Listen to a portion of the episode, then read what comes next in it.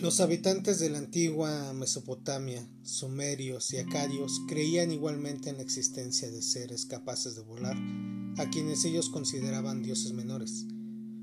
cuando no seres de una naturaleza distinta a la suya, genios a quienes llamaban Tsukayi, y atribuían la capacidad de volar y de proteger a los hombres, como muestran de los relatos prebíblicos se conservan tablillas mesopotámicas que describen la creación del primer hombre con arcilla, un diluvio universal o la presencia de Euskayis,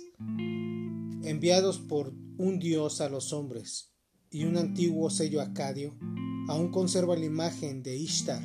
una diosa mujer dotada de alas y de armoniosas formas.